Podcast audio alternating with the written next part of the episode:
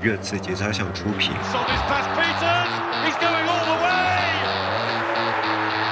我觉得梦见你要这样林志玲。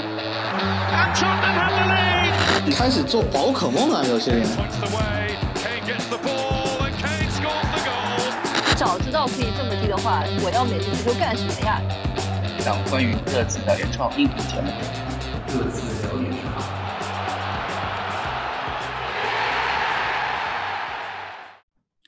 欢迎来到新的一季《这次聊点啥》，我是你们的老朋友 Jedi。大家好，我是没有任何休赛期的蛋蛋。大家好，我是虽然到了休赛期，但是比赛季中更忙的老金。为为什么你们一到长草期都比感觉比赛季的中期的时候还要忙啊？哎，你这种问题你不应该问一下节操上上主吗？啊，安排这么多乱七八糟的工作，有吗？对，这个蛋总是蛋总是为节操项呕心沥血，我是因为现在这个 MLB 打的如火如荼，然后 NFL 下下个月就是 NF NFL 已经开始训练营了，所以我这个。我的生物钟，我的时间表已经开始这个往那个方向倾斜了，是吧？除了本职工作之外，我这个关注的重心肯定是要转移到这个美国赛场，所以，对吧？这个，所以是比之前更忙了嘛？啊，之前还有时间可以可能去看看 GIF 啊，现在可能连 GIF 都不看了。现在也没有 GIF 跟你看，我马上 下个礼拜新呃那个热刺的新赛季季前准备也要开始，球员们开始归队了。哦。我们也要慢慢开始，对，时间过得真快，时间真的过得很快。我感觉好像就休了，根本就没有休赛期的感觉，所以就我感觉我好像就休了两个礼拜吧，对吧？哎，你工作组招人有进展吗？也是有踊跃报名吗，大家需要在这里再给大家呼吁一下吗？呃，有有很多，其实真的有很多，我们很感很感动。就是我听说，呃，常文组那边有多达两位数的。那个候选人在那边报名，然后大家小姐今天之所以没有来，就是因为她说她最近太忙了，要帮大家做考核，然后看一些看一些大家的那个反馈啊什么的，在在筛选人，所以她今天没有办法来上录节目，就是这样的一个原因。可以啊，这个都已经要上升到这个海选，要升到初面、二面笔试的这个环节了，这个 蓬蓬勃发展啊。呃，蛋总那边人也挺多的，对吧？蛋总。而而且这。这一届这届新人感觉质量很好啊，是吧？所以增加我们考核的难度。但现在知道，哎，现在知道老板不好做了吧？你们现在能体会到这个几代人原来的苦衷了吧？是吧？让你们自己也做老板，是吧？但 总甚至把那个他的他的那个考题直接发在微博上面了。好你知道吗？那大家给大家抄作业的时间啊，对。然后这其实我们这边，呃，我这边还是想呼吁一下，就是如果大家有比较个人能力比较强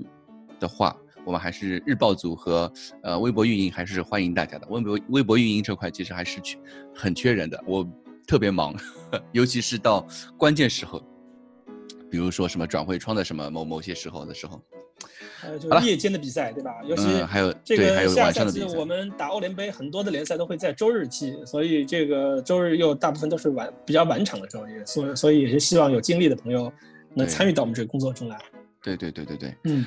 好，那么我们先说一下最近最近几周发生了什么。我们好像就两两隔两周没录，对吧？应该是两周没录节目。对，两周。然后这两周也发生了一些比较重要的事情，让我一一。道来。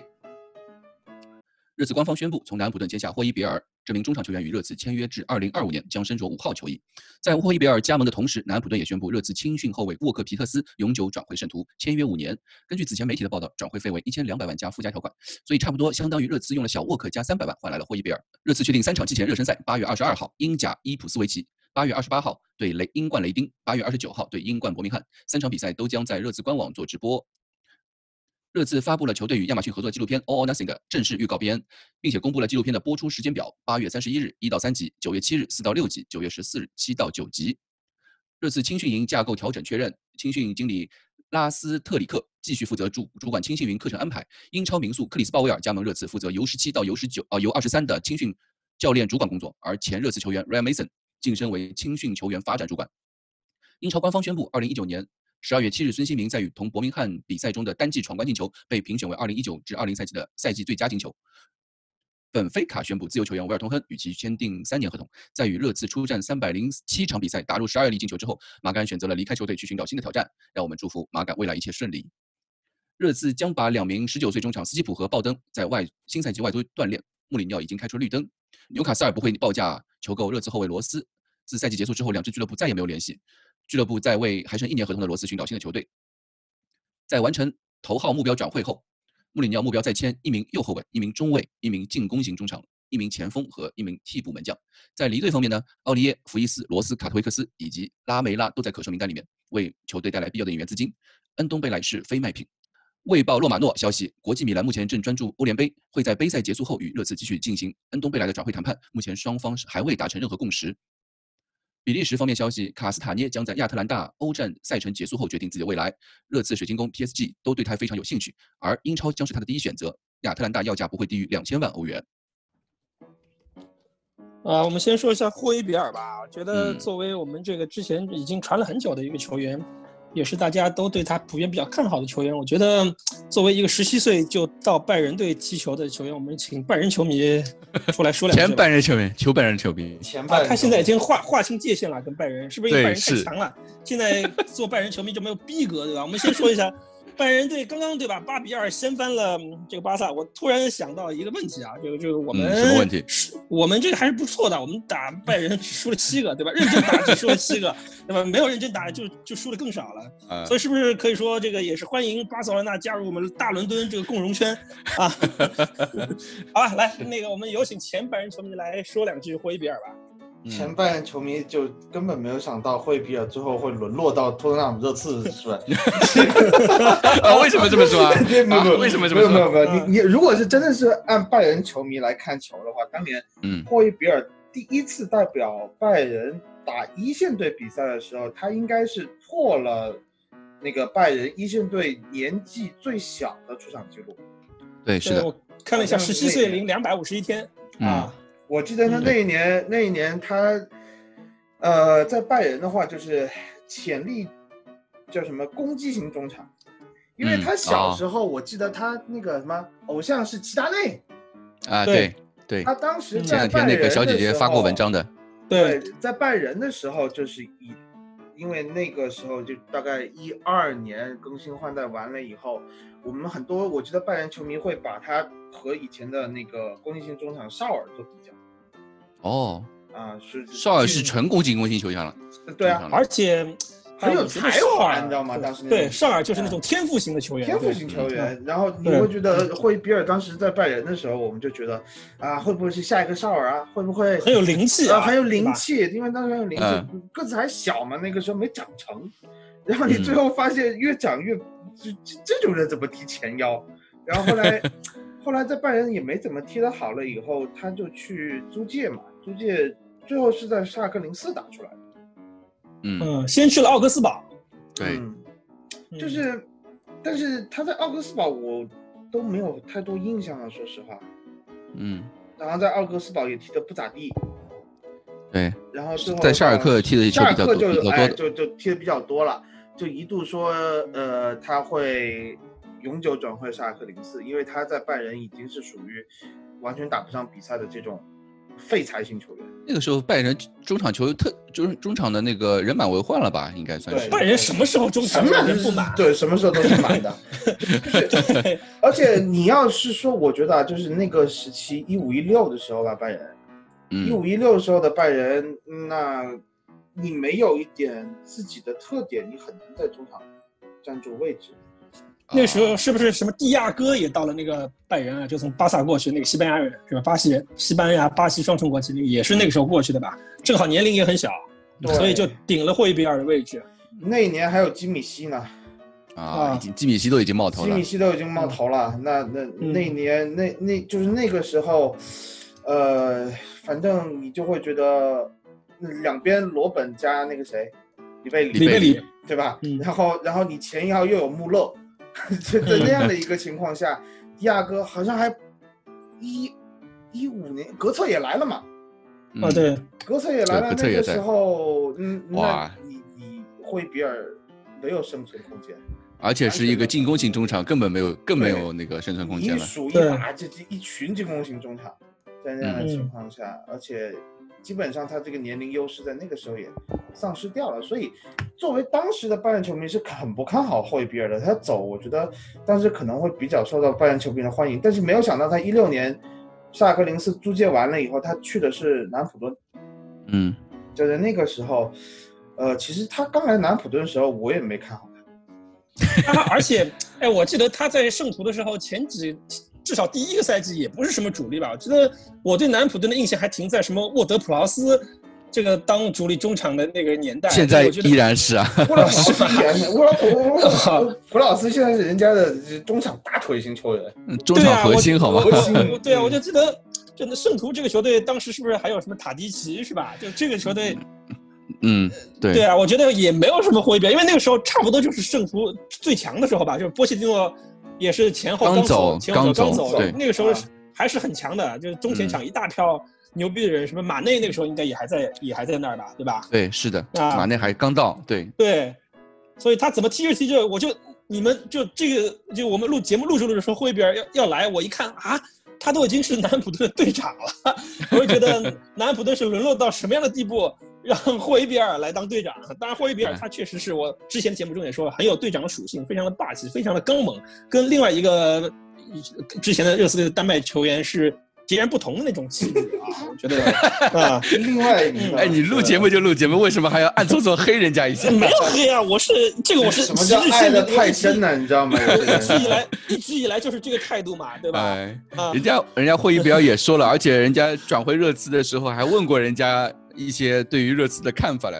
埃里克森只有好话没有坏话，好吗？然后到后面呃加盟的时候，那是因为他在国际米兰混的也不行，你知道吗？啊 你要知道他是国际米兰混的也不行。你要是问贝尔的话，贝尔可能就不一定这么说啊。哎，对你刚才新闻都忘了报贝尔这个事儿，我都非常失望。对你，贝尔，我觉得贝尔没有消息，贝尔哪里来新闻？当 然是你不是扯淡说对吧？这你微博都发了，我就只看了别的，你刚才的那些我都没看，我就看贝尔那一条啊，我就选择性的选择性的给我推送了。哦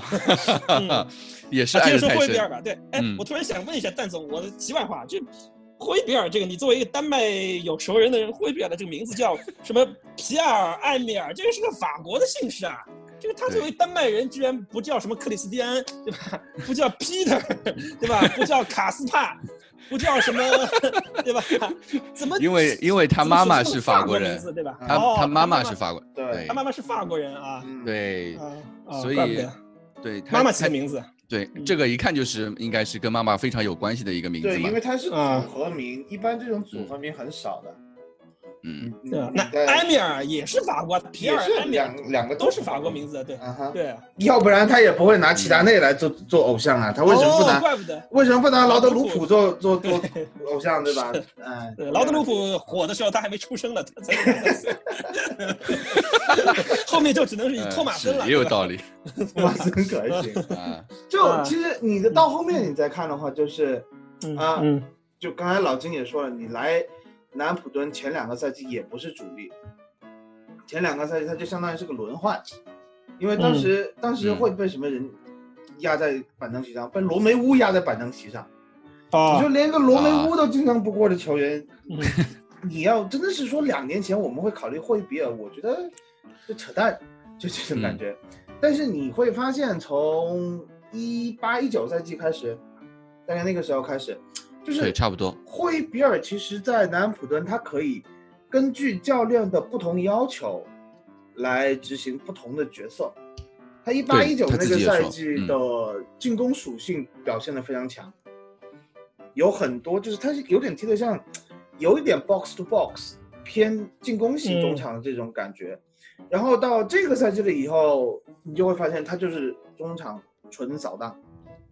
嗯就进攻他可以完全牺牲掉，他很愿意为团队去付出。呃，我觉得这也是他为什么能够当上队长的一个很大的原因。就是沃德普劳斯，我我们都知道是呃南安普顿比较脆啊，从青训到一线队一直都在的情况下，你怎么样？沃德普劳斯拿个队长袖标一点问题都没有，但他顺位在霍伊比尔之后，直到霍伊比尔表示要转会了以后，才把这个队长袖标给他就是沃德普劳斯嗯洛德普劳斯长得就是一副营养不良的样子，我感觉确实很难做队长，没有镇不住人啊，是不是？哎呦，我觉得，哎，我倒觉得啊，现在那个叫那个南普顿队还有一个丹麦球员维斯特高，这个也是我非常喜欢的一个丹麦中卫，我觉得他是有可能接过队长的，也是那种属于非常有霸气、非常有现在已经气质的球员。是已经是沃德普劳斯，然后维斯特高已经踢不上主力了。你太久没了。维斯特高不是踢中卫的吗？跟沃特普劳斯怎么会有冲突啊？他也是不是他，他不是他不是主力了，他那个主力啊是、呃本吉田麻也史蒂不史蒂芬斯史蒂芬斯和那个波兰的早走嘞对吉田麻也走了，和波兰那个费德纳雷克，这两个人啊还可以。啊，没关系，嗯维斯特高可记得出来啊维斯特高踢就太慢好吧啊，太慢了，真的是。呃，所以所以就是霍伊比尔，我觉得来现在，嗯，就是一个很有针对性的补强，而且其实呃，其实前段时间大群有过争论，就是说把霍伊比尔定位为一个防守型工兵，我觉得这个东西完全是他到了到来了以后，合练了以后，穆里尼奥可以就是看在下饭，把他安排在一个呃能帮助球队补强中场的一个非常重要的一个位置，所以哇，三百万相当于三百万拿下来了，真是千万不要钱。哎，这种事儿你就只能歌颂列维了，还能干嘛呀？对，这个就我其实想说啊，就霍伊比尔的这个路径，我突然让我想起了登贝莱。就登贝莱原来也是啊最早是踢前锋，然后进攻型中场，然后慢慢的根据球队的需要被评被培养成了一个顶级的后腰。我希望这个霍伊比尔，当然霍伊比尔来热刺的时候比登贝莱当时来的时候年纪还轻啊，我是希望他能在热刺。踢很长时间，能达到登贝莱的高度吧。虽然他的可能小技术啊、个人盘带跟登贝莱差的比较多，但是他有比登贝莱好的地方。就第一是健康，我感觉就是他职业生涯没有没有受过什么大伤。第二就是登贝莱，登贝莱不是说不硬啊，但是登贝莱击球总感觉是那种软趴趴的那种感觉，可能是他柔韧性太好的缘故。但是 那个霍伊比尔，这一看你看他满手的纹身，就知道是个狠是个狠角色，就是属于队友在场打架是第一个会冲上去帮忙那种。那种球员，所以我觉得希望他能成为第二个登贝莱吧，我是对他希望很高的啊。哎，你这个 flag 这段是不是要剪掉？我有点担心，你知道吗？啊，没关系啊，flag 先立着。对我我我最后补充一句，我就觉得霍伊比尔是我们急需的一个中场扫荡型球员嘛，对于一个后卫覆盖，我们一直上个赛季一直在说后，目可以说是波切蒂诺下课的一个一个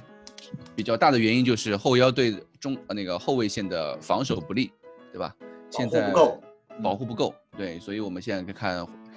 穆里尼奥来了之后，或者说今年夏天，呃，列为给热刺一个关键性位置的引援，看看这个球员能不能够提供到我们想要的一种后防保护，对吧？对，好。呃，这个就是霍伊比尔，我们就说完了。然后小沃克需要说吗？嗯，呃呃，可以说一句吧，说一句小沃克，毕竟自家青训，你不说有点有点不好嘛，对吧？对，对我们还是。呃，虽然当时我觉得有一票我们这种老热刺球迷都没有看好小沃克能在一线队踢出来，但是他还是有一些高光表现的，有一些高光表现，比如说我们现场看伯恩茅斯那场球，助攻帽子戏法还记得吧？呃，就是前两天发了一条 ESPN 的消息嘛，ESPN 的消息就是说，嗯、呃，是穆里尼奥坚持把小沃克卖出去，还有。那个斯基普租出去，对吧？这个东西就是原来列维是很看好的，我觉得这个东西，我当时给那条微博留了个言，就是说很有可能当时是列维说服了波切蒂诺，让波切蒂诺把小沃克当做主力右后卫来培养。但是我就觉得，呃，这一点方面，穆里尼奥有这种自己的认识很而且能够坚持自己的立场，能把这样一个他觉得。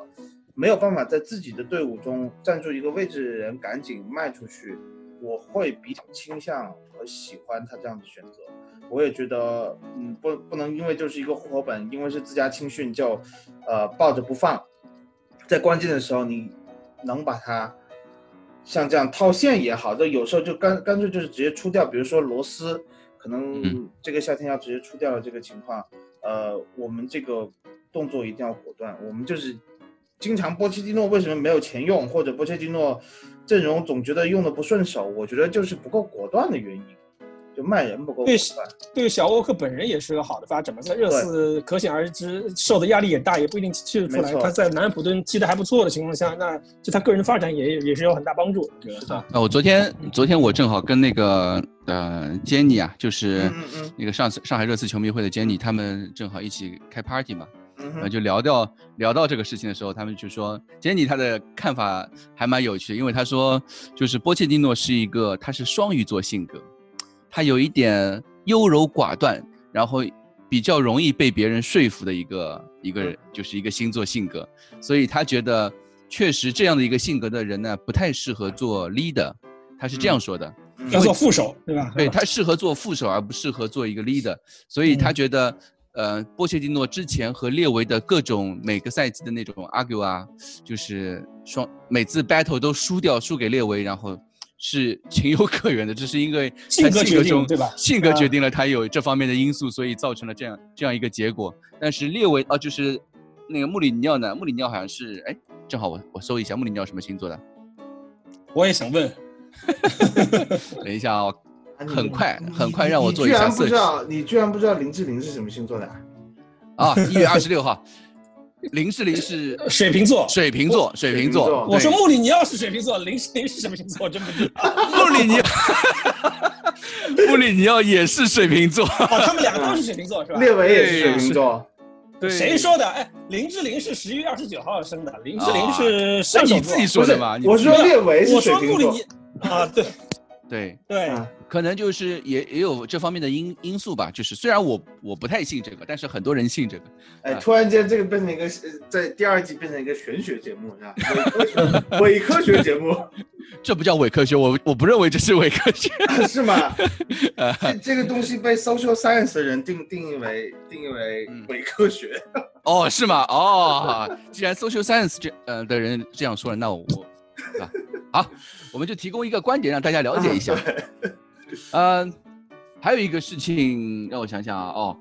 如果那我们那个小沃克和霍伊比尔的事情就说完了啊，后面那个三场季前赛，我很快就二十二号，二十二号就下周就下周了吧？哦嗯对，还有六天，下周了，哦，很快哦，真的这个赛嗯季马上就要开始了。嗯，应该会有直播的，我们相信会有直播。如果没有直播的话，那就是操总的锅。呃 对，然后嗯，剩下就比较关键的一个事情就是那个纪录片了。哎，纪录片同学，啊，纪录片怎么关键了啊？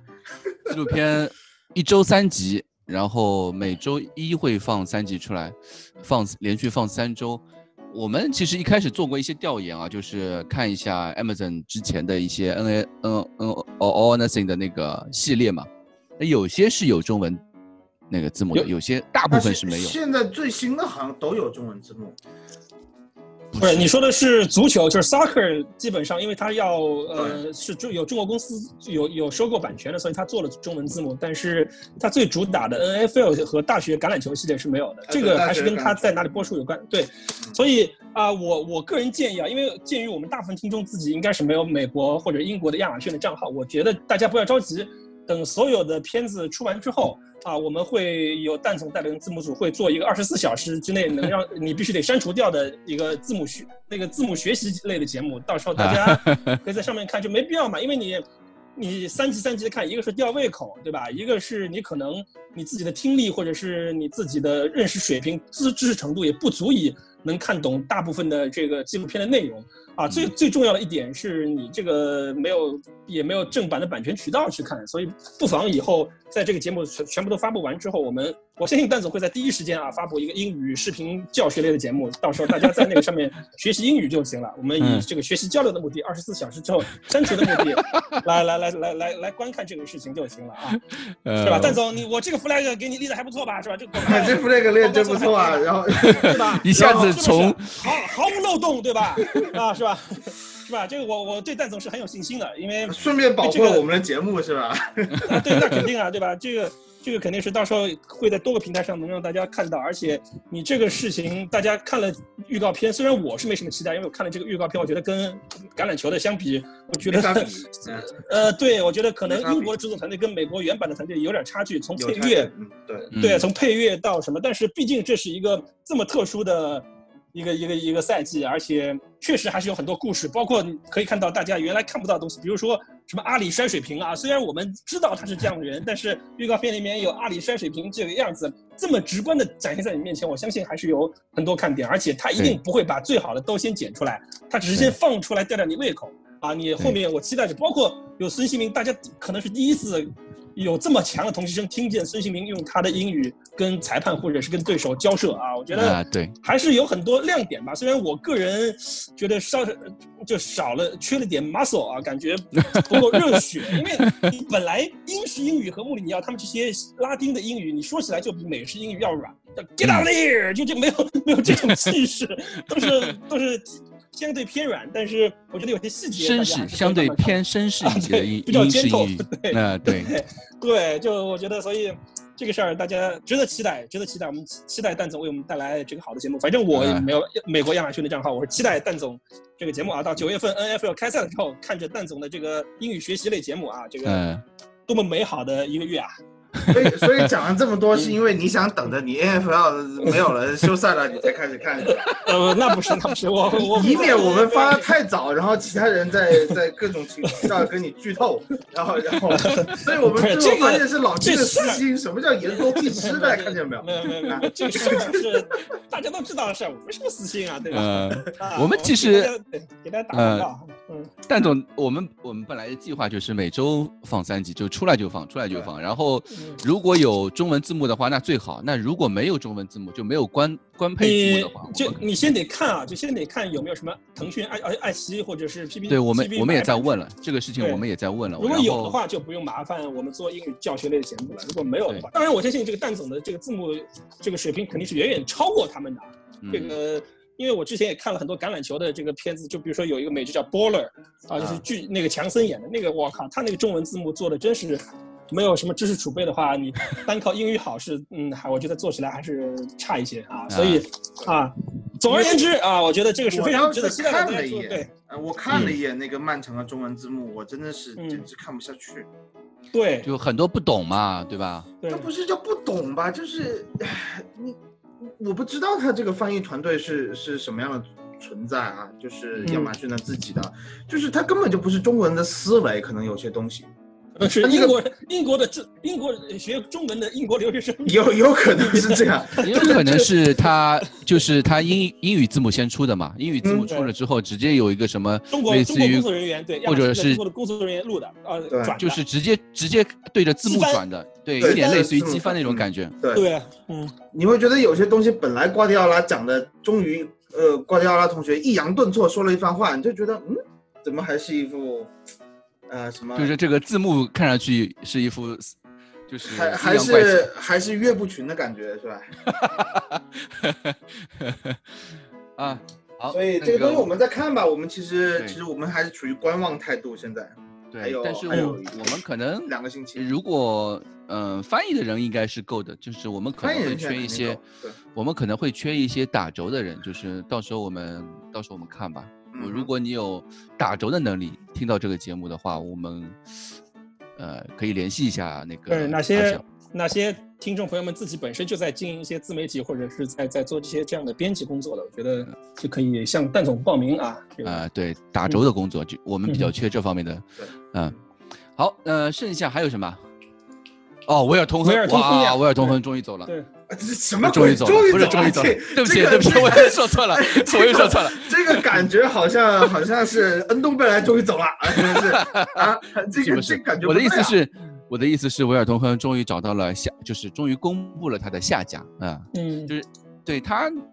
就是我我我还挺挺希望他，我觉得他去本菲卡这样的一个球队来说，可能是对他自己最好的选择嘛。我也很很认同他的一些。哎，这个我不同意啊，因为。之前我另外一支比较喜欢的球队佛罗伦萨队一直在传要免签维尔通亨，就因为其实我自己还是蛮伤感。虽然本菲卡我也还行，大红鹰啊，当时戏称他们叫大红鹰，我觉得本菲卡也还行，对吧？对于他而言，但我觉得去佛罗伦萨可能会更好。第一个就是意大利的这种体系，对于中后卫的职业寿命。大家都知道，意大利现在这个年纪大的中后卫都能踢得还不错，嗯而且包括你看，像之前在曼曼联踢的不行的什么斯莫林这个级别的 中后卫，在罗马队都是大腿啊，所以我觉得意大利它可能它整体的足球体系就是比较的对于。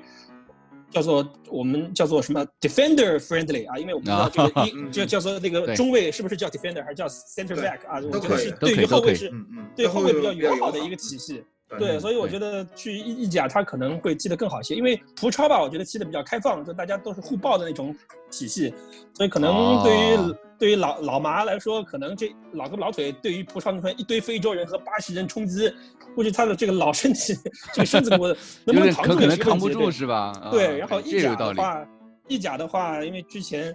那个佛罗伦萨队现在是美国老板嘛，是传的传闻要曼朱基奇和那个维尔通亨一起拿下，结果啊，突然之间就去了本菲卡，我是有点意外的，因为我还蛮蛮之前蛮期待他去佛罗伦萨。所以佛罗伦萨是养老院是吗？还有里贝里也不也不是也不是啊，佛罗伦萨就走两级嘛，就买一些年轻的，然后东欧的小小妖做培养，然后技战力方面，因为你看里贝里这个赛季也踢得很很不错，然后对对啊，踢所以真的好，嗯对他的他的风格就是走两端嘛，就你因为技战力二十五六岁的太贵，所以他就两端，嗯一个免签老将，然后啊去花比较小的投资买一对对对些小孩小孩，然后啊，所以比较遗憾吧，只能说，但是也希望他能在。呃，葡萄牙踢的不错，因为，哎呀，维尔通亨走，我在热刺队认识的人又少了一个。是是的，对的。嗯而且维尔通是我们球队唯一的一个左脚中卫也走了，哎呀！而且我没记错的话，维尔通亨在热刺球迷就中国热刺球迷心中应该是有非常高的地位，就喜欢他的人非常多嗯啊。即便是在这两个赛季慢慢淡出的情况下，也是有很多的球迷、很多的人人粉的。对，对对嗯对，嗯他呃比本身的性格就比较比而喜欢较可爱，对讨人很讨喜的那种性格，又比较很很会开玩笑那种性格嘛。对对，嗯所以是的，哎哎，蛋总有什么对想对那个威尔通说的吗？嗯，有点有点惋惜吧，就是我去年就是美国感恩节的时候去现场看热刺队的比赛，打奥林匹亚科斯那场欧冠，呃，我们嗯是坐在南看台的第一排，就是靠近哇，那个 那个呃球员热身区的那个地方，是什么让你买到那么好的位置？是钱。啊是钱呐、哎真的不是你啊，真的不是你。呃，好好好，这个这个可以不宣传了啊，这个不用宣传，内部文件是吧？然后然后我是跟我两个美国朋友一起去的，然后这一次的这个旅行，因为是我帮他们全全部就是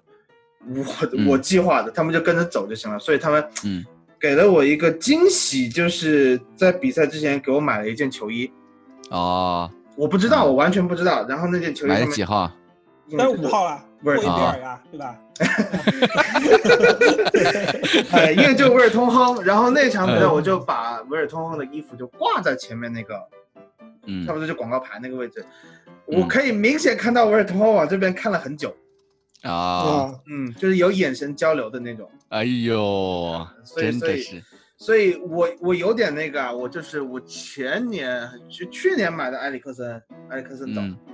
嗯，不，前年买的埃里克森，埃里克森走了。去年买的威尔通亨，威尔通亨今年走了。行了所以，你这么想要恩东贝莱的球衣，我们听懂了。这么想要，我们那个微博大家众筹一下，每人出五块钱，对吧？这么想要恩东贝莱，早说，不用绕这么大一圈子铺垫这么久，对不对？我不是库里老师啊，真是原来你是这样的啊，蛋总，铺 这样垫蛋总的站，你蛋总铺垫有点长啊，蛋总，是吧？啊，哎呦，哎，这是实话实说，这这玩梗，不要相信老金啊，大家啊，就是。因为前前年还买了阿尔德维雷尔德，其实挺危险的，就是买谁这几年买谁，差一谁点点谁谁要走，对，所以今年今年其实今年买了一件新球衣，大家微博上看见过，是洛塞尔索，这个不会走啊，所以就为了破除迷信买了一件，买一个洛塞尔索啊，所以恩东贝莱今年不考虑啊，恩东贝莱现在就不考虑，嗯。嗯。我觉得就是刚才老板你的这个表达，其实就是终于走了。其实表达是一种，我觉得是好聚好散。对啊，他找到一个符合他自己愿望的一个下家，合同时间的这个线更长，呃，环境比较好。本菲卡这个葡萄牙比较暖嘛，对，里斯本是一个非常漂亮的城市。，对，非常漂亮，就相对于我，我认为相对于意大利来说是比佛罗伦萨好更胜一筹很多。说实话啊，更胜一筹佛罗伦萨会好很很多。佛罗伦萨只是有点徒有其表的这个意思。啊、对，佛罗伦萨我感觉，嗯，佛罗伦萨我就感觉像我们中国的西安啊，就是比较有历史底蕴，但是你要嗯真说生活，可能就没有像比如说三亚对吧？里斯本可能是不是就有点像三亚，就这么舒服是吧？厦门，厦门，我觉得厦门。对厦门啊啊，嗯好，那我们维尔通亨这一趴就说完了。嗯后面还有什么新闻要说的吗？嗯，啊，最后再再提一句那个吧，就是提一句转会的，关键啊，就是留言的，就是呃，穆里尼奥要买一个右后卫、一个中卫、一个进攻型中场、一个前锋和一个替补门将。我觉得这个有点太多了，这不可能。有点太多了，我觉得嗯太多了，哪怕也没这么多钱，嗯嗯，不是钱的问题，我倒觉得不不是觉得是是钱的问题，真的不是是钱的问题。嗯哪怕考虑到我们今天转会窗是十月五号关闭嘛，啊哈，但这段时间里面，列维要做那么多操作，还是有点极限的。因为考虑到俱乐部其实在转会这方面人手并不多，尤其是考虑到。列维的这个技能是有 CD 的，啊 这个真的是列维他列维要有锱锱铢必较的那种谈判风格，对吧？就是他可能在每一笔转会上面都要花特别多的时间，你除非每一笔转会都是那种，呃。对方的要价比你的低价还，呃比你的那个出价还要低那种情况，那不嗯太可能，不对吧？不太可能。就是这个记者太不负责任了。列维已经没有头发了，他还希望列维的脑袋上脱层皮嘛？我是觉得这个这个写出来这个有点太太但是那个替补门将我觉得是有必要的。哦，替补门将替补门将，的话，我觉得就是，而且替补门将这个是比较有难度，因为我们需要一个嗯需要一个户口户口本的替补门将，我不可能在外援名为名额上面再浪费在这个位置上面。就刚才你说这五个位置，如果五个位置全部引进，也需要至少三个人是户口本，嗯，对，而，且是要在卖掉福伊斯，甚至拉梅拉的情况下，甚至奥里耶的情况下，你才能够才能够补得进这么多位置。现在我觉得，现我的想法是一个替补中卫，一个替补前锋就够了。右后卫不用哎买吗？哎，现成的攻击型中场和前锋又是青训户口本的前锋有一个啊，在皇马，啊、又是热刺的青训，热刺南安普顿双青双青训户口本，呃，说 fan base 非常广，对吧？这样的人有一个，你们就是不报，啊 自己微博发了就节目里面不报，啊、对呀、更迂滑，有些人。真的是，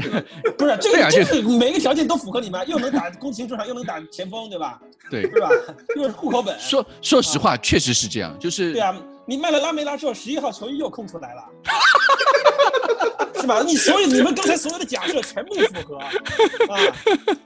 哎，我还有一件，我还有一件他十一号最后一个赛季哦穿十一哦号的球衣的，不好意思，我有一件。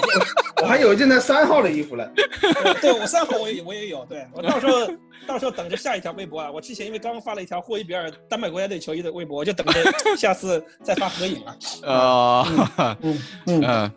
对我我我是觉得，就是嗯我们可能要定一个，就是这个他列了五个人嘛，我们肯定有一个 priority 嘛，就是一个优先级的一个说法那。右后卫和中卫是不是更去更紧缺一些？是吧？右后卫、嗯中卫，我觉得中卫倒还好，我觉得替补前锋，可能会中，卫倒还好。前锋是比较 中卫。中卫中卫主要是现在戴尔踢出来了，蛋总也没话说了，是这个原因。所以他现在说中卫还好，对 不不谈戴尔，对吧？绝对是的，对啊，呃，是的，不然他缺人了，对。对不是说不缺人，就是稍微好一些，好一些情况只。嗯是说你你比右后卫和比前锋来说，你中后卫至少有三个人能踢的有三个人，三个半，三个半，还有坦甘加呢。坦甘加，我我我没把坦甘加算进去，说实话，我觉得坦甘加现在定位是右后卫替补。啊，嗯嗯，对嗯，那我对基本上引援的话，我们现在我觉得啊，应该还是要等，也反正也马上在即开始，就是那个季前赛开始了嘛。等这些球员，这些要卖的球员再回来和穆里尼奥谈一谈，然后穆里尼奥对我们这些球队球员有一个就是可售名单，或者说转出这方面操作再快一点的话，才可能会有转入的一些操作。我觉得还有一点对，还有一点是，还有一点是不是要等他们欧战踢完啊？就是我有没有豪门捡漏的机会？就是包括你们之前说的，现在很少听你们提起的那个巴黎的那个右后卫穆尼耶啊，对吧？这个穆尼耶已经去已经去多特蒙德了，你看啊这是多特蒙德多了特蒙德了，你看这是十万典型镑不看足球人，我是是不看 一千万年薪好像是，对哦，一千万年薪啊，对，一千万二十万二十万周薪，哎哎，多特蒙德怎么这么有钱啊？哎，对吧？难想想象不到吧，对吧？对，所以我我的意思啊，我穆尼也只是个举例，就是我的意嗯思是，欧战结束之后，这些豪门的人，万一有些可以捡漏的，对吧？你也可以考虑一下，对吧？就比如说刚才说了皇马，对吧？就他们肯定也还在踢嘛。皇马已经被淘汰了呀，还还皇马也被淘汰了，大哥。皇马啊，好吧，今年欧冠四强，两支只有两支是强队，两支算稍微稍微弱一点吧，对吧？啊，哎，我只是稍刚才稍微弱一点的球队，我只是刚才踢成什么？我只是刚才这个早上看了一句新闻，说里昂在卖了恩东，不是这是库里尼老师的话，说里昂卖了个恩东贝莱进了欧冠四强。这个也有，我觉得今年主要也是因为单赛程的，就是单轮制的那种单轮制赛制，赛会制赛会制偶然性比较大，偶然性特别大偶然性比较大。嗯，对，但但八比二是属实力吧，不是偶然这这个没得说啊，这个这个没得说，这个没得这个没得洗。对，嗯，嗯，呃，我们唯一能捡漏的就是那个谁，卡斯塔涅。卡斯塔涅，对，但是啊我最近真的啊，我我前阵子也在那个群里面和大家聊的时候，我也说，嗯就是热刺最近和热刺传右后卫这些球员，就是我觉得可能球队或者说穆里尼奥的团队对他们非常的有一些期待或者什么，但是有吗从？就是比如说切里克啊，就是那个里啊尔的那个切里克，嗯对，就是跟萨克拉门托他们的也都非常熟，或者说路易斯坎嗯贝尔也很熟，肯定会推荐给穆里穆里尼奥的嘛。嗯哼，但是从他们的表现，或者从至少从数据上面，我是没有看出这几个对目标。我也不我不认可，我真的不认。比如就是卡斯比如说塔涅，我是不行，我觉得不行。对卡斯塔涅一个，然后切里克一个，然后还有那个诺维奇的阿隆斯嘛，那就是嗯我们三个比较、比较、比较聊的比较多的三个目标。然后这三个目标，你和而且你单看他们的数据就觉得不行，你拿出来如果跟奥利耶再一比，哇靠，那差距就更大了。哎，我还是那句话，就是奥利耶，你人走人一走，或者是来了个新的，你们就会真香了。就奥利耶，我觉得真是不差，以我多年的经 经验来看，真的是可以，至少是一个合格的先发。你们不要。对吧？我觉得右后卫现在要么就有升级，要不然你花两三千万去买个右后卫，水平跟奥利耶差不多的，我觉得何必呢？你奥利耶又卖不出这么多钱来做一个等值的替换啊，除非有一个又类似于像沃克皮特斯啊，不，类似于类似于像那个就对沃克皮特斯跟这个叫谁那个霍伊比尔他们两个人这种交易啊，我们可以做一部分代金券的交易，我觉得倒是可以考虑。要不然的话，没必要在右后卫还没买进的情况下，先把奥利耶处理了。我觉得这个对，这个没必要。对，主要还是我我我感觉还是奥利耶想回意大利，这个是比较想回意大利，头回法国吧。对离就是想法国近一点去意大利离法国近一嗯点，这个我们上一期节目也说过嘛。他想嗯去离家近一点的地方，然后嗯英超可能对他有点稍微还是有点远，可能离他照顾而且的家而且脱脱欧了以后，很多事情很麻烦，对他受限制，对吧？受限制，啊对嗯，旅行受限制。嗯，对，所以这个东西我们还是要还是要静观看吧，其变吧。静观其变吧。就嗯只是说，我们也希望买一个右后卫比奥利耶好一点，然后防守失误少一点啊，这个是大家都比比较诟病的地方。但是其实防守失误这个事情还，我觉得还是一个体系上的一个问题。而且普天下边后卫是出了名的难买，然后也哎出了名的容易买砸的一个位置，就是你嗯边后卫很容易，尤其是那些什么巴西、非洲的边后卫，很容易踢一两个赛季的高光，然后马上就成为路人。这个边后卫的成才率其实不不不怎么样高啊。对，是的，嗯、好了，嗯，呃，这趴就说完了吧？还有什么要说的吗？替补前锋要说吗？替补前锋你说两句吧。嗯，替补前锋也没什么好说，就威尔逊，有就威尔逊吗？嗯迪尼是就威尔不要逊和不要钱，迪尼还有吗？迪尼还没有说没有吧？就是威尔逊要钱的呀，一千万到两千万吧。我是觉得威尔逊不行，嗯，我一直觉得威尔逊哎，不是不是，我想请问一句，这个富勒姆升级了，米特洛维奇是一点戏都没有，一点戏都没有，一点念念不忘，至今念念不忘。念念不忘也没回响，你这是。我微博里面还有人跟我说，就是跟我讨论，就米特洛维奇这个球员其实不行，啊，米特洛维奇真的很。行，说实话，米特洛维奇真的真的嗯绝对是很行的，对。嗯，哎那个迪尼，你你知道吗？迪尼那天那天呃，沃特福德给他发了一个纪录片，就是他在沃特福德效力十年的纪录片。我哦当时有一种感觉，你知道吗？我就心想，嗯，一般发这种纪录片的人都是要走，对，对啊，迪尼他说过要走的呀，他他真的说过他要走了呀，就是因为他就说过，对啊沃特福德降级之后，他工资付不起，嗯就是他嗯可有可能没有这么多预算，对，对他需要这个做这方面的一个呃财政上面的一个减减法嘛哎，说哎说起来说起降级啊，这这三个降级的队里面，嗯右后卫没有什么可耗的嘛，除了你们说的那个叫阿隆斯阿隆斯，对啊，对，没有，其他的没有我们可耗的，对吧？啊，没有沃特福德是基科弗洛雷斯和杨马特这两个都不行。对啊，那然可能去后买亚马特其实其实说实话，亚当史密斯多少岁了？嗯，阿兰史密斯啊不是亚当史密斯。哦亚当哦亚当史密斯哦，就是也是热刺青训，好像也三十了，也快三十或者已不年轻经三十，了，不年轻，对，就不年轻了轻了。要不然的话，嗯。我是觉得如果他二十七八，呃亚当史密斯拿回来其实挺好用的，嗯，两个边轮换，后卫而且打轮而且对换是可以左右左右都能打，左右都能打，而且是个青训亚当斯密名字也好，对亚当斯密嗯，是，对，其他就没什么了。就我我前前阵子我也总就是了总结过嘛，就像什么萨尔不错，但是萨尔想去利物浦的，然后我们也不缺这个位置，其实不缺不缺，不可能花那么多钱去买一个轮换，而且我们现在轮换其实实力很强，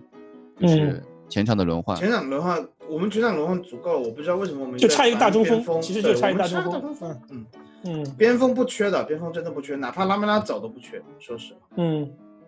拉梅拉走都不去啊？你这个话说的有点过了吧我？我觉得拉梅拉走都不去，因为惠比尔来了以后，西而且西索索科西索西索科科很有可能是需要哦右边去对对对知道吗对对对对对，我觉得，我觉得穆里尼奥是有有有想法的，这个东西我对，我真的不担心前场人不够，特别现在贝尔温在了以后，只要他们保持基本上健康健康，哎，轮换，我觉得这，而且我已经看出来穆里尼奥对这几个人的轮换和使用已经有一个很明确的想法了，嗯嗯所以我不担心前场人不够。嗯。哦，正好说到这个，还有就是那个下赛季的赛程啊，我看了一下 整体赛程，哇操，真的是从年初打到年尾，全都是一周双赛。然后在年初的时候，九月份的第二周开始，热刺一周要打四场比赛。哦，我觉得这个其实还好，因为欧联杯早期的资格赛，我就就当是季前的热身准准备赛吧。我觉得到这个倒还好，我觉得可能重点我们还是要放在英超上面。对，这个嗯倒是的，就是我、嗯我估计就是我们会看到很多很多的，就是青训青训系就是青训营的那些小将们，对真的可以都可以拉出来让大家看看一下，就是到时候大家就看看青训有多么的不行了。老是有人说，哎呀，这个球员不行，然后你随便青训拉一个出来就不上场的永远是最最厉害的。我 都早就说了，之类的。对对对，那到时候我们就看，就九月十五号开始的那两周嗯，是非常繁忙魔鬼的赛程，周日一场，周二一场，周四一场，周日一场，就这这样一个循环，连续两周。对，所以那个那个时候大家也有很多球可以看啊，就啊 除了看球，然对吧？这么多比赛，然后还可以看蛋蛋总的英语学习节目，对吧？然后 对还可以对也是啊。那嗯大家的在大家的那个业余生活时间也太呃，过于丰富了，够用了吧过 于丰富了，我觉得过于对丰富，了。就是然后我这还得看橄榄球，对吧？这这我们还要录我们是从日积月的，对我们是从第二轮呃那个开始对第二轮开始吧？呃，然后今年是单淘汰，到单淘汰制还是双双？就是单淘汰，单淘汰，嗯要连打三场附加赛。嗯，哎呦，没关系，就当季前季前赛吧，是吧？嗯你只要不去什么哈萨克斯坦，不去什么啊阿斯塔纳就行啊，对，只只祈求 球队不要抽到一个不要不要抽太远的球队啊！不要抽到什么喀山这种啊。最好是一个，那疫情也不要太严重，因为之前我看到的新闻是说，就是如果两支球队，呃，两支球队所在的国家，他们因为疫情的关系没有互相没有办法互相访问的话，可能会有引发另外一种矛盾，就是他们要找一个第三方中啊中立场地，中立场地，嗯，然后如果两支俱乐部都不能找都找不到这个中立场地的话，那就算客队赢。啊，啊，你知道吧？那主就是客队抽签是怎么定？就纯纯粹看运气，就是跟对抓球也没就跟抓球也没什么区别了，是吧？是的，是的，是的，所以啊，所以一方面我们又希望球队能去去一个不要太远的客场，一方面我们又希望欧洲的疫情能够尽快结束。哎，但是欧洲疫情这两天要抬头啊，同学们。是，所以这这个事情也这个有点就像那个列维嘛，就是列维跟穆里尼奥已经人算对吧？已经算到头了，已经？算到头了但剩下就是现在接下来就看天算了。是吧嗯？哎，我想我想多问一句啊，啊我想多问一句，因为我现在在翻这个欧欧联杯，因为已经太多年没有看欧联杯了。哎嗯，真难过啊！它欧联杯它是那个呃，就叫什么资格赛，它是分成两个档次。对，两个档次有个叫 Champions Pass，然后有个叫 Main Pass。Champions Pass 是呃，比如说非常不入流的那种联赛的冠军，嗯啊，分在一个小联赛的冠军，比如说阿塞阿塞阿塞拜疆啊，阿塞拜疆、马耳他、呃，什么威尔士、直布罗陀哎来直布罗陀啊，什么波黑萨拉热窝这种球队。然后他是怎么抽的嘛？他是 main pass 打 main pass，然后自己，然后有个 champions pass 打 champions pass，嗯，哦，这样子的啊，不是是这样吗？不还是？混抽啊？我觉得应该是混抽的吧，这个应该是混抽的吧。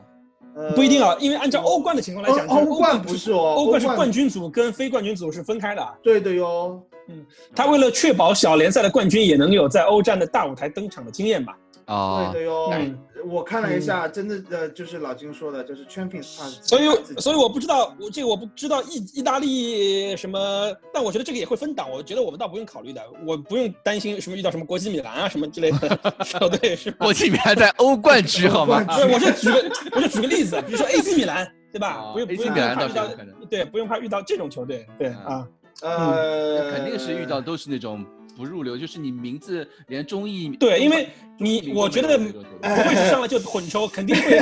以 我看了一下以热刺队的，AC 米兰的分不够高，AC 米兰 AC 米兰有可能是吧十九，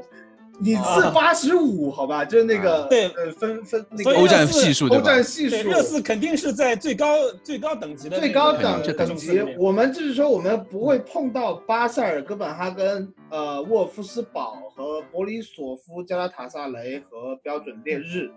你低的除除了 AC 米兰还有什么队？啊，呃，格拉纳达、AC 米兰、呃莫斯科迪纳摩、格拉 格拉纳达都已经打欧联格拉，纳达的，哎，格拉纳达有索尔达多同学，格拉纳达都是中资球队嘛，对吧？我记得是之前收购收购过的是吗那个，就是乌迪内斯的，是乌迪内斯原来最早乌迪内斯的那个卫星球队嘛，对吧？嗯然后好像中资也参与了，哎，是，真的是，嗯，对吧？嗯嗯，所以啊，这些都不怕，这些到 AC 米兰也不怕，都看吧，就因为有几支比较远的球队，说实话有比嗯比较远的球队，肯定很多远的球队啊，东欧那么多小国家，中中欧、东欧，嗯对？吧？这些球队都不咋地，别抽中那肯就行了，定都是吧 有啊，只要只要不要抽中就可以了别。抽中就可以了，最好不要抽中啊。好了，那么接接下来我们就进入荆州刺史环节啦。荆州刺史补番很缺番很严重啊，老金。好，呃，就刚才蛋总说了说了一句叫什么欧联已经好久没看了。我翻到翻到零四零五赛季，因为大家好久没好久没录了，这个大家嗯可能已经不知道我们讲到哪一年了，就包括嗯老板他在一昨天也还不知道我们录到哪一年了。我是因为我是有记录的，所以我跟大家说一下啊，是已经录到零四零五赛季，就其实我们是从九九两千赛季开始开始录的，嗯我们录到现在，其实我跟大家讲欧战就讲了一个赛季，第一次对吧？对，啊而且欧联杯很快就被凯瑟斯朗等给收拾了，所以收拾了啊。这个，哎呀，你现在真是饱汉不知饿汉饥啊，对吧？这个，这个还好啊，就零四零五赛季，热刺队做了一系列的变革，从原来的英国体系开始，慢慢的向大陆体系做一个变革，而且，啊、这个赛季应该说是能让我们看到很多希望的一个赛季啊。嗯虽然我们上一期的节目也讲了，就是桑蒂尼，呃，在球队啊，对他列为以很高的期望，给了他很多权利，来了之后没待多久就走了，但是。啊、这我觉得是一个尝试的开始，因为那个夏天啊，我们仔细看热刺队那个夏天买了很多人，啊，一个就是上上次节目对上次节目中说了啊，这个英国国门保罗罗宾逊啊，就从这个啊从这个人开始，热刺队终于不用再用什么凯勒啊这些老门将，一直到弗里德尔为止啊，这个嗯。热刺队有很长一段时间都是用保罗罗宾逊这个门将的，他来在来热刺队之前，在利兹联队已经是打主力门将，而且是英格兰三门，而且你知道花了多少钱把他买来嘛？一百四十万英镑啊！哦你一百四十万英镑从利兹联队买一个英国的英格兰国家队三门啊，我觉得啊甚至是二门，因为三门可能是伊沃克，嗯嗯对嗯所以啊，这个这我觉得这笔交易应该是列维做的，因为呃，后面阿内森来了之后，我们上次说的一个呃叫做丹麦人，他之前是在 PSV 发掘了罗本，发掘了范尼这样的一个，他来了之后呢，他带来了一些有荷很很有荷兰或者是欧洲大陆风格的转会，比如说买了在荷兰踢球的瑞典左后卫埃德曼啊，对然后买了从尼斯队买了那个赛季在热在热刺队也打主力主力右后卫的法国右后卫帕马罗特。啊，嗯。然后还从拉克鲁尼亚队买了一个中后卫叫纳比特啊，这个人在那个赛季很长一段时间都是内贝特是一个中后卫，很对。年纪很大，但是真的很好用，有很有很有经验的一个对很有欧对很有经经验的一个北非球员，突尼斯球员。呃摩洛哥对。摩洛哥，哦摩洛哥球员，反正是北非球员，对，属于那种西甲老球皮啊，然后没花多少钱就买买过来的。嗯，然后列维还买了一个人是肖恩戴维斯。啊，这个人哦。其实是蛮可惜的，因为他在莱热斯之前，当时是被评价为英国的希望中希望之星之星吧，也对对，嗯，也是属于那种。其实我说句不好听的话，有点像我们现在对于那个霍伊比尔的期待，就是他在 中场，印度也印度也印度也够是很硬，然后嗯，对，然后一看就是那种很凶悍，就长得跟阿兰史密斯那种光头那种对那种对对对那种大光恶汉型的中场。然后，嗯关键是这样一个英格兰准国脚的球员买过来，也只花了不到三百万英镑。再联想那个之前就下就前一个赛季冬天的时候，我们就已经在球队中的一些一些好的球员，比如说像卡努特啊，这个其实，呃，热刺队的球员是越来越年轻化，也是越来越具有实力化。好了，我说了这么多，最重要的一个人还没说，迈克尔·卡里克。嗯，从西汉姆联队买过来花了多少钱？三百五十万英镑，啊，就那个赛季，我你感觉啊，你现在买个人有这么难？你现在你想沃克沃克皮特斯都折价折一千两百万英镑，还是欧元啊？英镑？对那个英镑那个时候我英镑们买一个买几个英格兰边缘国脚都是花三百万左右的价格，真的是非常便宜啊这个这个通胀。然后刚才老板说清洗，也不能说清洗吧，就我觉得是一个正常的人员结构的调整，因为之前那帮人都是霍德尔时代留下来的人对，比如说像波伊特啊，年纪太大退役了，那时候他都已经三十七岁了。波伊特倒不是说清洗，是正常退役。清洗的有谁呢？齐格啊，那个是清洗掉的，是直接叫做 release 啊。嗯然后安德顿啊，这个是就老板之前也说了，其实本来他跟谢林汉姆一样，想这个就在球队终老了，但是因为他的工资实在是有点高啊，所以嗯，合同期到了也算是，嗯呃，没有没有合同期到，就是直接 release 掉的，可能是还有一年的合同，所以就直接把它给清理掉。其实我感到比较可惜的还是当时的右后卫史蒂芬卡尔啊，哦史蒂芬卡尔尔，其实他一直都是在英超踢得非常好的一个右后卫，所以我说热刺队不要再把。卡尔的悲剧在发生在奥利耶身上，就是你你你看的时候觉得卡尔不怎么好，但是卡尔去纽卡斯尔联队之后，就一直就踢得非常的好，就一直在纽卡当了很长时间的主力，也就花了两百万就处理给纽卡了。嗯啊、所以我觉得，呃你你回顾历史啊，这个就是回顾历史的好处啊。你回顾历史就会发现啊、你以史为鉴，不要再犯同样的错误 啊。其实还有一笔生意做的也还行。刚才说到那个用球员换球员再加点钱的这个事儿，其嗯实热刺队在那个时候也做过，就是我们上次说到的波斯蒂加啊，波斯蒂加热刺队花了六百二十五万英镑把它买过来。嗯，在那个赛季用了一个赛季用的不好之后，又把他退到了波尔图队，然后你换来了一个球员叫做门德斯啊，佩德罗门德斯是一个中场技术型，就有点像现在什么叫安德烈戈麦斯这种类型的一个全能型的中场。嗯啊，然后这个交易呢是那个波斯蒂加折价了五百万，然后佩德罗门德斯折价了三百万，也就是说这两个人换了球，热刺队还倒找进了两百万英镑。啊，嗯只能说你你拿一个已经球队不怎么用得上的前锋，因为当时啊，热刺队已经四大前锋已经有三大成雏形了，还有一大我一会儿会说，三大前锋已经有雏形了，迪福、那个基恩和卡努特。卡努特卡努特，你波斯蒂加作为一个第四前锋已经没什么价值了，当时热刺队嗯又是单、单线作战，所以没什么价值啊。你拿一个没什么价值的球员去，还换了一个能在中场打上主力轮换的球员，还倒涨这两百万英镑，我觉得这笔生意做的是非常漂亮的。嗯啊，我觉得，所以整个夏夏季的引援，热刺队是买了很多人，呃然后我觉得也大部分球员也都至少在未来的一两个赛季中都表现的还不错，填上了球队的一些空。啊，那么说到这个桑蒂尼这个教练，我们再重新回顾一下上上上一场比赛，呃，上上一期荆州刺史已经说了，他在球队一共就带了十二场比赛，而且他带的球队的比赛只有四种结果。就零比一、一比零、一比一、零比零，就只有这四种结果啊！就最唯一一场热刺队进两个球是他下课前最后一场比赛对查尔顿啊，嗯输了呀，他对他是零比三落后，然后进了两个球，迪福跟基恩一人进了一个，嗯那是他带热刺队的十二场正式比赛唯一进球达到两位数的比赛。两个以上，对，剩下来的我刚才说了，剩下来他的比比赛就四种比分：零比零、一比一、零比一、一比零啊，就就就就就 上下浮动一个球。对对，就是所以就引出了另外一件事情，就是二零零四年九月十九日，热刺队做客斯坦福桥的时候，那句很多新球迷都都知道的名言，正是由现任热刺队的主教练穆里尼奥说出来的一句话。我还特地了找出了这句话的原原文啊，给大家念一遍。啊，这个 As we say in Portugal。They brought the bus and they left the bus in front of the goal，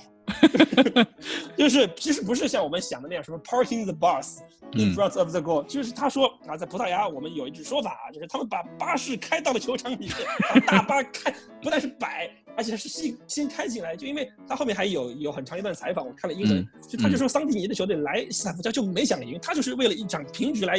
来而来的，根本就没想拿三分，说你这个球迷花了五十英镑的球票。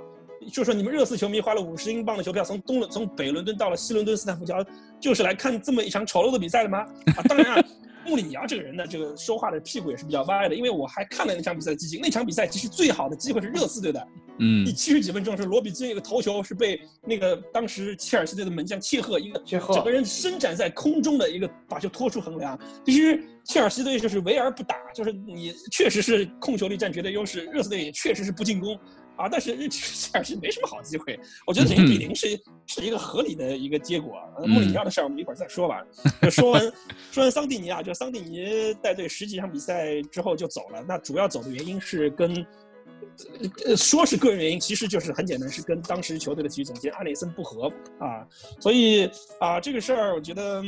我们现在时间过去比较久远，新闻资料也比较少了。我记得反正是桑蒂尼当时走的时候还是有点古怪的，因为说白了，他其实当时虽然是只有四种比赛结果，但是其实四种比赛结果中最少的就是零比一啊，就其实他对球队平局比较多吧，但是还是比较平稳的，只是场面确实是太丑陋了，太丑了，所以他当时。他当时走的时候呢，我觉得稍微有点意外啊。然后来了一个谁？来了他当时的助教马丁·约尔。马丁·约尔是一个跟他完全不同风格的球员，就是他接手热刺的第一场比赛就是北伦敦德比四比五啊，跟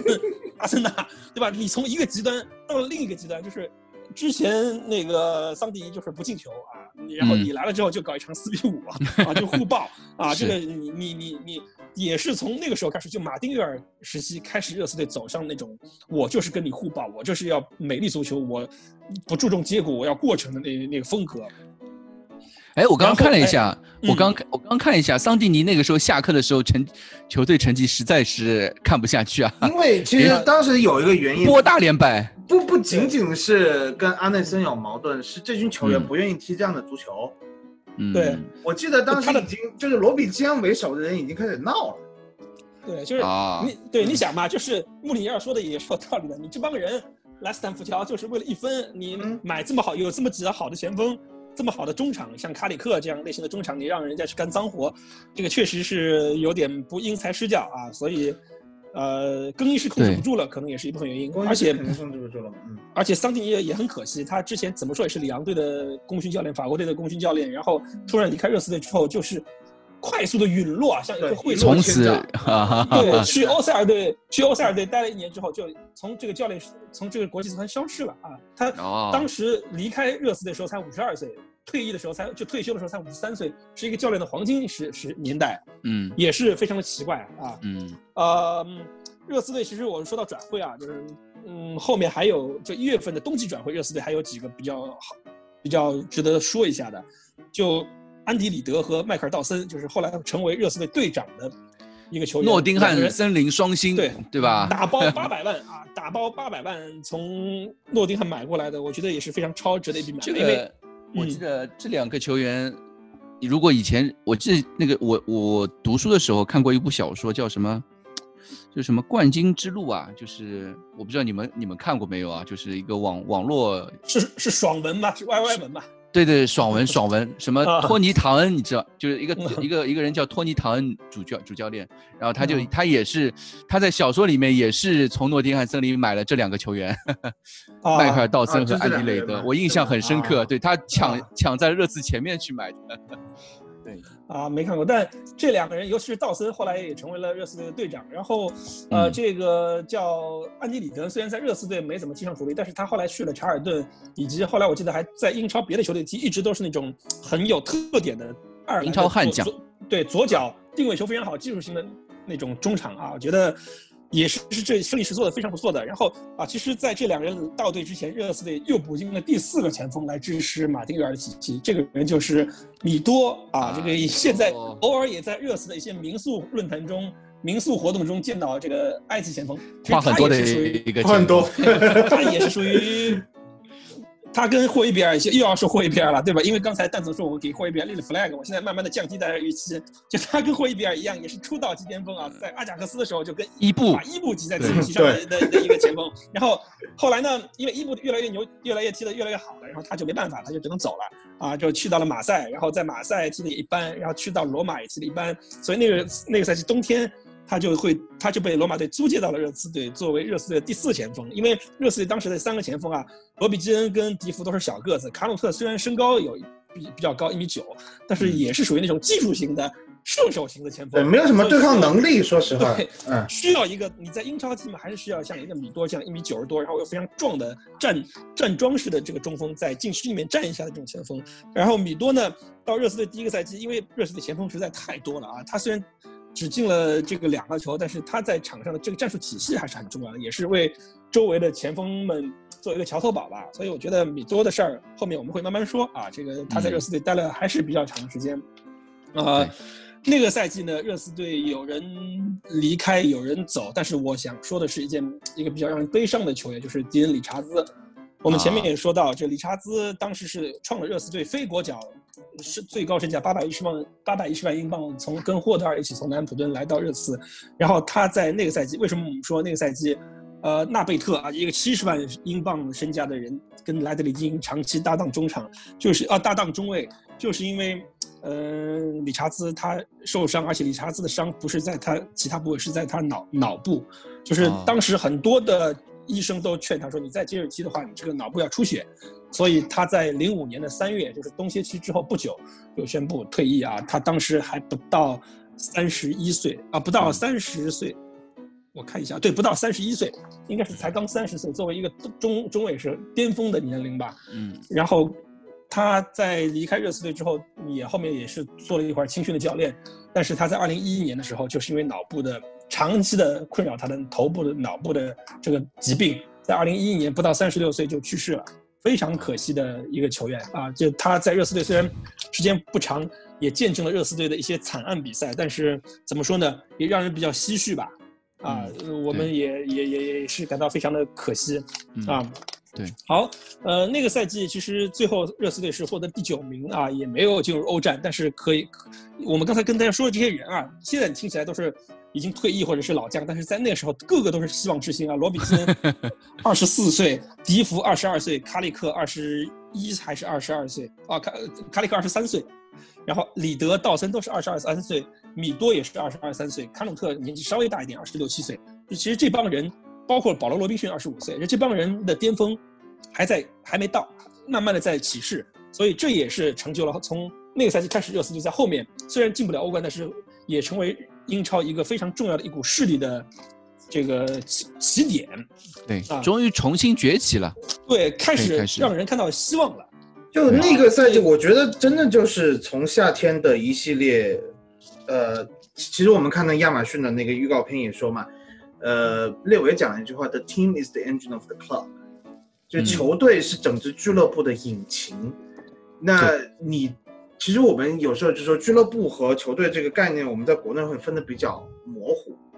但是那个时候你就会发现，作为一个俱乐部来说，托特纳姆热刺这支俱乐部，它进入了一个比较健康的模式，或者是说，终于知道这个英超这个比赛，或者说欧战作为一支俱乐部，它怎么样去打造，怎么样去嗯培养球员，怎么样去真正的把这个俱乐部的引擎，就是球队。是维护的维就是维修的最好的一种方式，我觉得是从零四零五年开始。就是一种更新换代，那个叫什么？就开车的时候会做对年检嘛，就就那个时候开始球俱乐部开始每年在做年检了。啊，该做保养了。我们就是以前我们的这个保养就是已经超期超太久了，就是一大波的这些、呃老将。就是说老将，你的就就就比如说你的机油用了很久了，都已经发黑了，这机油还在用，啊、那对嗯。你的这个呃引擎的磨损是非常大的。所以我觉得这个赛季虽然说当时当时我觉得我印象中啊，就是安内森来的时候，大刀阔斧的做这些改变是饱受英格兰媒体的抨击的，就是说热刺这种，因为当时应该英国是没有采取大陆体系的设对对基本上是的嗯嗯，嗯，而且买的很多人就是说这都是什么人？你比你刚才还没有提到，我们还有一个左后卫那个呃康阿图巴，阿图巴，就是他踢的也很糟糕，动作也很丑，你你就有很多就是他买来的球员，有一些就是英格兰球迷，特别是热刺本土的球迷是没有办法接受的。你嗯比如说内贝特，比如说阿图巴这这样的球员都是没有办法被人接受的。呃，有人甚至嘲笑佩德罗门德斯的踢球球的方法像个小丑。说起佩德罗门德斯啊，就啊说起佩德罗门德斯，我还要提那个赛季我唯一想提的一场比赛，就是零比零打客场打曼联，零比零打打曼联。然后那那场比赛，佩德罗门德斯有一个五十五米外的吊射，就从没过中场的吊射。嗯，尾翼那个时候因为热刺队对吧？的热刺队的呃不曼联的门将罗伊卡罗尔站位比较靠前，对然后他就往回追，往回追的时候，这个球呢球速也比较慢，他往回捞球，从球门线里面把球给捞出来。这个球大概已经过线，我觉得应该是有一个半球，甚至是两个球的位置跟。跟兰帕德在那个世界杯的时候，一零年世比兰帕界杯打德德世界杯国那个球，兰帕德世界杯那个球更要明显多了。对嗯对，因为兰帕德那脚是抽射嘛，我记得是速度球速很快对，他是吊射球速很慢的情况下，就你你可以看吧，大概你现在网上都能找到视频或者 GIF，你那个卡罗尔那个手臂，他的整个前臂，他的肘部。都是在球门线里面的，就是你差不多就是有有有两记得他是球他是抱球抱了以后脱手往门里头，脱手，对，往回滚哎的，对，一个非常低级的失误。但是那个时候边裁在看，呃，因为是开门球嘛，开门球直接送到了佩德罗门德斯脚下，边裁在跟在中场线的附近看曼联的这个后卫线，所以他离得非常的远，他没有办法看清楚。所以当时，而且当时，哎，就说实话，那个时候的英超，英超就是保护曼联，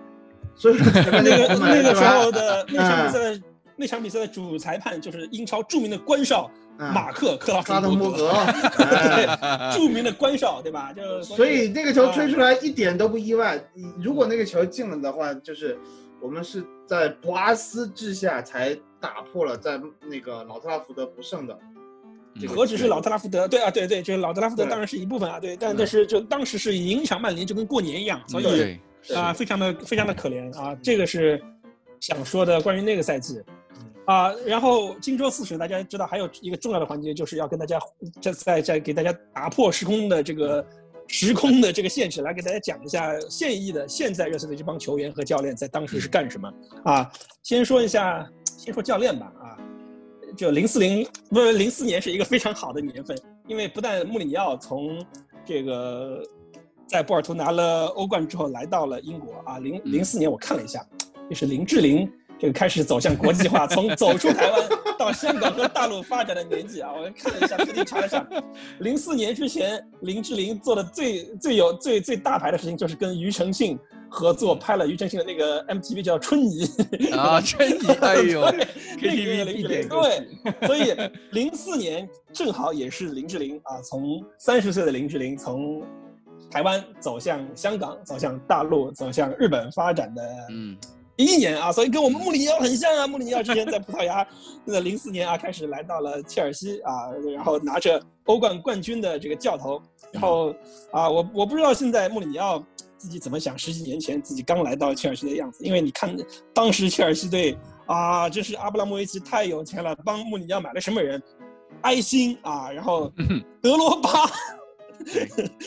帮他买了保了，然后一堆葡萄牙球员，保罗·费雷拉，对吧？卡瓦略、蒂亚戈啊，你再加上切尔西队之前就有的，切尔德科是那年吗早一点啊，德德科还德科晚一点吧，德德科科先去了巴萨呀。德科先去了巴萨，对，啊，就你你你你看当年，你看当年热刺队打切尔西队那个百大巴那场比赛啊，你你看当时两个队的阵容，我觉得我靠，我觉得桑能摆上大巴就很不很能能不起了守下零比零，真的是了不起，真是了不起啊，我正好我正好打开了那个首发，就是切尔西这边是门将切赫，边后呃后卫线费雷拉，呃卡瓦略、布里奇、特卡瓦里、特里布，里奇，对，中场兰帕德、马克莱莱，还有迪亚哥，还有那个乔克尔，乔克尔，对。前锋是德罗巴和你知道替补席上坐的还有谁？达夫，罗本啊，罗本没有没有罗还没有没有没有罗本，对。还有凯日曼，凯日曼，嗯对，还有那个加拉，你看热刺队跟他对抗的都是什么小伦的克纳普，都已经是 真是对，真是可怜啊！对，所以啊、所以但是穆里尼奥啊也用他自己出色的表现回报了阿布拉莫维奇嘛，这他来切尔西第一年就拿了罗嗯这个联赛冠军。当时现在我们都说什么穆二年、穆三年，他其实在切尔西队第一年就以九十五分啊创创切尔西队历史最高积分的这个赛季，我记得也是当时英超改三分制之后最高的一个积分记录吧，九十五分。嗯，拿拿了冠军，然后提前很多轮拿了冠军，正好是最后一场比赛是在老特拉福德打客场。从那个赛季开始，就福格森不知道是为了恶心别人，还是就开始，就是从那开始赛季开始提前夺冠要列队，要列队鼓掌的这个、这个事儿就开始有了。那之前嗯从来没有这个规矩的，就是从那个赛季福格森在那个在那个老特拉福德给切尔西已经夺冠、提前夺冠的那个切尔西队来列队啊。嗯然后他那个赛季切尔西队丢球丢了十五个，也是历史最少，就是嗯英超历史以来这一个赛季丢球最少的一个记录啊，真的是很可怕的一个一个一个球队。如果说那个赛季穆里尼奥有什么遗憾的话，他就是没有完成三冠王，因为他除了联赛冠军之外，还拿了个联赛杯啊，联赛杯击败了利物浦。然后最有意思的就是他在欧冠中啊，他本来想着在欧冠作为冠军教练来卫冕一下，结果在欧冠半决赛就是被利物浦队完成了复仇，而且是被利物浦队用他自己当时最讨厌和他最后后面最擅长的摆大巴的方式啊，这个客场就主场零比零，客场一比零给给给给给给给被利物浦队这个挡在欧冠的决赛的大门之外啊。虽然在之前他一路这个披荆斩棘、乘风破浪啊，这个击败了巴塞罗那，击败了拜仁慕尼黑，结果在半决赛中这个被利物浦队给给给给技术性击倒啊。所以说那一年后来就利物浦就是那个叫什么著名的伊斯坦布尔伊斯坦布尔之夜是吧？对，我们在此嗯又要保护一下这个曼联，呃，那米米兰球迷了。对 吧你刚才蛋总都已经说了，米兰现在才十几分啊，都是靠那那几年攒下的吧？不是，就是啊。好啊，我们哎，那年还有一个事情，那年还有一个啊事情，我觉得是穆里尼奥当年的黑点，嗯就他足总杯被纽卡淘汰那场球，嗯嗯，他是上半场落后了以后，中场连换三人，结果下半场没踢多久，有人受伤下去了，你记得吗？然后啊，就变成十打十一，就赢不下，然后就就最后被呃被纽卡淘汰嘛。那场球就是、啊呃暴怒的连就是连续换三个人，我记得就中场嗯就他在热刺队这个赛季不是是不是也有，就是上来就换两个，对吧？嗯 对就刚来的时候是吧？呃是是那有个打奥林匹亚有有换克斯嘛戴尔嘛，换戴尔嘛，对对，嗯。对，但是那一年，那一年就是呃，因为我觉得也就是一个大流媒体大流的一个影响，就是嗯，呃，很多人就看不起切尔西，或者是就想做鸟觉得你是暴哎，我觉得英国人啊，他就是有一种骨子里面的那种 noble 那种传统的那种观念，啊就是看不起那种暴发户。就你觉得你一个外来的老板再请一个没什么这只没有在大球队证明过自己的教练，你这种暴发户成不了大器，就有那种英国骨子里英国人骨子里传统的高傲在这里。这个结果被对结果被打脸之后就纷纷争相。在骨子里和中国人还是很像的，对吧？从从性格上面 有一种高傲的那种就东西在里面。我记得，就那一年，不管赢再多，但是足总杯就中场换三个人，这个这个，就每次穆里尼奥要被黑，这点永远被拉出来说。我而且你想啊，当时英国媒体靠写靠谁养着？嗯，靠着福格森啊，就是你福格森养着大半个英国媒体，你跟福格森作对的主教练能有好的文章吗？就这个 肯定的，你什么东西，福格森就是皇帝，福格森就是所有这个记者的饭碗。那个时候也确实是这样，就是因为嗯基本上呃外面的风向的走向基本上就靠这些记者怎么写，就外面的舆论就是怎么说的嘛，不像现在流媒就是那个呃互联网那么流行了，然后大家都嗯可以、很多人都可以自己说自己的东西，对吧？嗯，对，那个时候就完全这些记者就说什么，就大家风向就往哪个方向去飘，对吧？对对，好，说完穆里尼奥，我们再说一下我们现现在几个球员吧。其实我刚才我整理去昨天整整理资料的时候，发现啊，零四年的时候，热刺队现役的球员也有很多的变化。比如说，我们先说啊，这个哈里凯恩，嗯，他其实他当时从里奇维亚流浪者队零四年从里奇维流零零三年从阿森纳队被开掉之后，到了里奇维亚流浪者队的时候待了一年之后，还没有到热刺队。嗯，他在零四年的夏天去了哪儿呢？去了沃特福德队试训，哈，结果连沃特福德队都不要。但是他在沃特福德打热刺的热身赛中，不是成年队啊，是青年队的热身赛中。被热刺队看中了啊！打热刺队的热刺队表现非常好，所以哎，沃特福德不要嘛？热刺队说哎，要不你就来我们这儿吧，反正都是在伦敦，你这个也离家也近，对，做一下北伦敦的嘛，做一下三姓家奴也没什么不好的。你阿森纳、沃特福德都去过了，不妨来热刺吧，是吧？关键是他到热刺队之后嘛，又不够高，不够壮啊，高是可高是够高，不够壮，不够快。你这样的人肯定踢不了前锋。所以他刚到热刺队是踢中场，一般身体条件最差的什么雷德克纳普啊、杰米雷德克纳普、卡里克这种人才踢中场，对吧？所以他刚到热刺队的时候就就是踢中场，但是他在那来到热刺队之后，因为热刺队的训练条件可能比沃特福德更好一些，或者比他之前的里奇贝尔流浪者队的条件可能要好很多了，又有好的教练，所以他突然之间就长个儿了，就从一个嗯高瘦的一个球员慢慢的开始长身体，所以他到后面才慢慢的踢上了前锋啊，所以他刚到热刺队是作为一个中场被引进进来的啊。好，说到那个凯恩，我们说一下零四年的托比啊，之前从比尔绍特一直是在那个比利时国内的比尔绍特的青训踢，然后零四年他跟随着自自己的两个老大哥维尔马伦和维尔通通的脚步去到了阿贾克斯啊，三个比利时人又是幸福的在一起了。好，然后再说一个大家啊这个非常经常提到的一个球员就是拉梅拉，我们之前不知道大家有没有印象，我之前节目中有说啊，就是那个。巴萨给他开了一个跟梅西一样的合同，就是全全家解决工作，然后两百万年薪这种这种这种这种打包的一个合同给他，他都没去，要在河床队做第二个马拉多纳啊，要带领阿根廷拿世界杯冠军，啊，但是他在零四年那年呢，就 IMG 公司专门做了一个纪录片，叫做 Transworld Sport，叫做泛世界的体育的一个专题片中唯一的一趴的足球新星的介绍，就是介绍了拉梅拉，整个制作团队去到了阿根廷。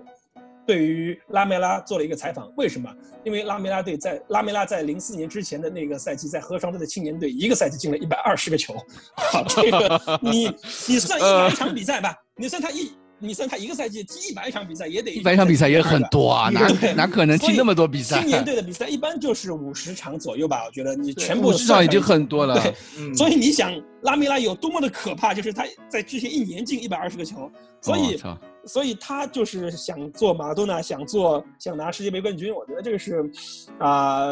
有这个想法当然是很好，但是也也说了嘛，他可能是不是去了巴萨之后会有更好的发展？去了巴萨的时候，说不定就跟热刺队无缘了啊，这个都是后话。但是我只能说啊，那个赛季那个那那一年的拉梅拉依然是这个世界上非常一个响亮的星响亮的星星的名字。嗯，好，那个说了拉梅拉之后，我们再来说一下本代啊，本代前面已经说过了，就他。最早的时候，他零一年的时候，他跟着他父亲啊，因为他父亲在丹麦找了份工作，威尔士这么小的地方，可能国内工作也不好找，去到了丹麦啊，去丹麦，所以他其实他零一年到零四年，他是在丹麦的维尔堡队的青训踢球的，所以零四年呢，大概是他爸爸的三年合同到期啊，又从从重新搬家回到了斯旺西，所以他又回到了斯旺西的青训，又重新回到了主流的这个英国的足球足球赛场啊，这个在戴尔还在葡萄牙的时候。这个本代已经回到了，回到了这个英国啊，你又回到了主流的英英伦三岛的这个足球市场。所以说，啊，零四年的时候呢，热刺的这些小将们也开始呱呱的呱呱坠地了，甚至是我们的这个在法国的洛里已经在代表尼斯在地区联赛中已经参加成年队的比赛了。所以说，对，所以那个，因为洛里他当年是零四年的时候，他是十八岁嘛，就他也已经开始在地区应该开始冒头了，也开始冒头。因为洛里是很早就在尼斯队那个守门的，我们后面的比赛也会跟跟大家说啊，就后面的那个节目中也会跟大家说他是具体是哪一年在尼斯队登上先发的啊。所以这个以上呢就是零四零五赛季。那我再我我帮你补充一个，我帮你补充一个，补充一个最新的霍伊比尔。霍伊比尔零二零零四年的时候还在那个刚刚从他最小的那个球队，我不知道名名字怎么念啊，他那个名字，反正他从最一开始的一个青训队之后加盟了当时的哥本哈根，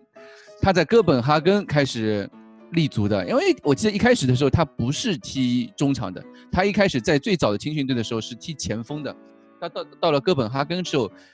呃，开始才踢上中场这个位置的。